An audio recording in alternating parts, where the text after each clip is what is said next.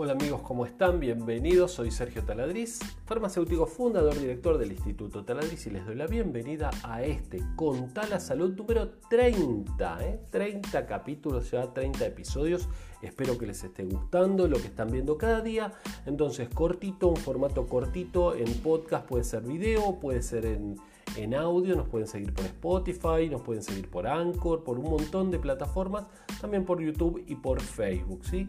Por esas eh, redes también síganos como Instituto Taladriz simplemente. ¿De qué vamos a hablar hoy?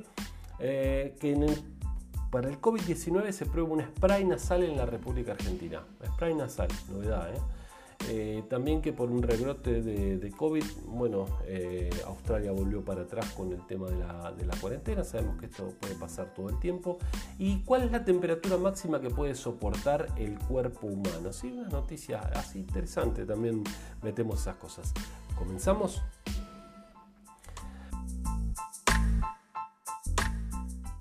Prueban en el país, prueban en la República Argentina, en un hospital en Ezeiza, una localidad eh, de Gran Buenos Aires, em, que ya habíamos estado hablando de este hospital, muy interesante, muy interesante todo lo que están haciendo con el protocolo IDEA, eh, ivermectina, dexametasona, enoxaparina y aspirina, ¿sí? de ahí la, la sigla IDEA que es un protocolo que están utilizando con, los pacientes y le está dando muy buenos resultados. O sea que acá la estrella sería la ivermectina, otro medicamento del cual hablamos, un antiparasitario que se usa hace más de 50 años en la República Argentina.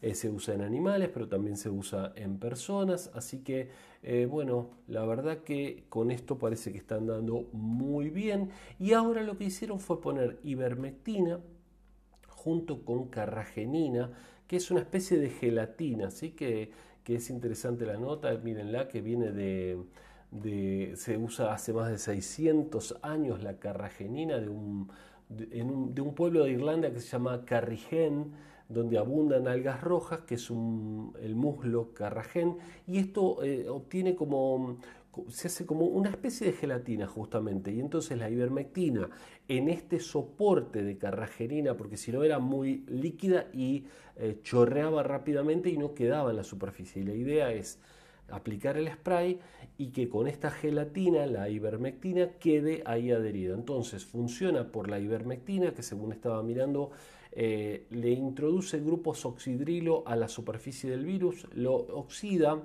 Em, lo rompe y entonces evita que el virus eh, pueda efectuar su acción de replicación. Y por otro lado, la carragenina, eh, esta especie de gelatina, interesante también el concepto, ¿no? si no se puede llegar a aplicar por otros lados, pero bueno, me parece genial, evita que el virus pueda acceder a la célula, porque en el medio está la capa esta de gelatina, ¿sí? esta, esta, esta carragenina. Entonces, estos sprays los están utilizando en personal de salud, ¿sí? lo, están, lo están utilizando como preventivo para evitar que se contagien. Están haciendo pruebas, están haciendo testeos, ya sabemos que tarda, ahora harán eh, doble ciego, algunos le darán, a otros no le darán, probarán qué pasa con los que le dieron, qué pasa con los que no le dieron, o les darán a todos y harán estudios de tipo estadístico, entonces, bueno, a ver, cuánto personal de salud se contagió acá, cuánto personal de salud se contagió allá. Acá se contagió menos gente. ¿Y qué estaban usando? Estaban usando este protocolo con carragenina y con ivermectina. Bueno, interesante. Ahora vayamos un paso más adelante. Hagamos un estudio a doble ciego de repente. Y entonces, ¿qué es esto de los estudios a doble ciego que se usa muchísimo en medicina, en farmacia? A un grupo control le doy el medicamento, al otro no le doy nada, ¿sí? Entonces, eh, verifico si realmente el grupo que le di el medicamento tuvo estadísticamente una mejora significativa. Eso es muy muy importante. También se verifican, por ejemplo, los efectos adversos, qué pasó acá y qué pasó acá y demás. Así que bueno, interesantísimo esto del estudio que están haciendo en Argentina. Eh, respecto a la otra noticia, en la de, la de Melbourne, Australia, Australia era como el país eh, eh, estrella, ¿sí? el, continente australiano era como, em, digamos, em, el continente estrella en cuanto a, eh, al COVID, digamos. pero eh, se relajaron, lo que, lo que suele pasar, se relajaron y, bueno, y otra vez todo para atrás, este, ya saben cómo, cómo, son las fases, ¿no? Eh, la 5 es la menos restrictiva, la 1 es la más restrictiva, bueno, volvieron eh, todo para atrás y esto saben que puede pasar en cualquier momento y en cualquier lugar del mundo, así que a no relajarse con estas cuestiones. Y por último, Acuérdense de seguirnos en las redes sociales, compartir este eh, podcast con otra gente, así que somos cada vez más. Eh, seguirnos en Instagram como Instituto Taladriz, Facebook o YouTube en todos lados como Instituto Taladriz o como Contala Salud, el podcast.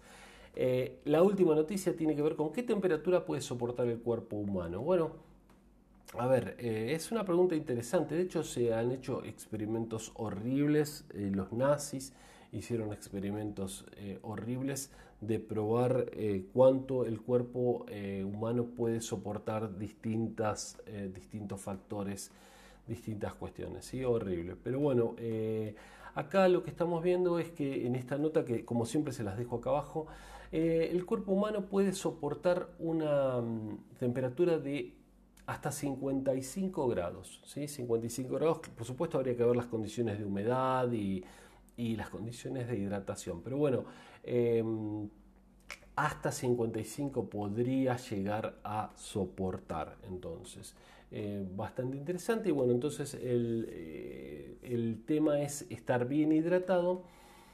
45 y a la sombra sería, bueno, eh, dicen como para evitar el golpe de, calor. Estamos hablando, es una noticia española y en este momento, bueno, allá, bueno, no sé cuándo lo escucharán, pero están, están con bastante, una temperatura muy alta. Esto también tiene que ver mucho y se está hablando bastante con lo que va a pasar con la temperatura en los próximos años, ¿sí? con el tema del efecto invernadero, el aumento de la temperatura global, el derretimiento de los polos, eh, bueno, todas, todas cuestiones que tienen que ver con el calentamiento global y por eso también, si bien es una noticia simpática, a ver cuánto se puede soportar, se está evaluando por, por esta cuestión también, porque no se sabe cuánto va a aumentar la temperatura en los próximos años. Así que, bueno, Sabemos que hasta los 55 grados igual no me gustaría realmente vivir a esa temperatura, pero ahí estaría el límite, el límite entonces en los 55 grados.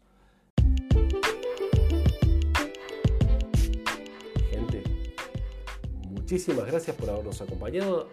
30 eh, programas ya, ¿eh?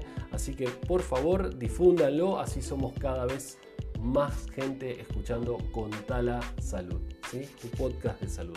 Nos estamos viendo. Chao. Hasta mañana. Hasta mañana.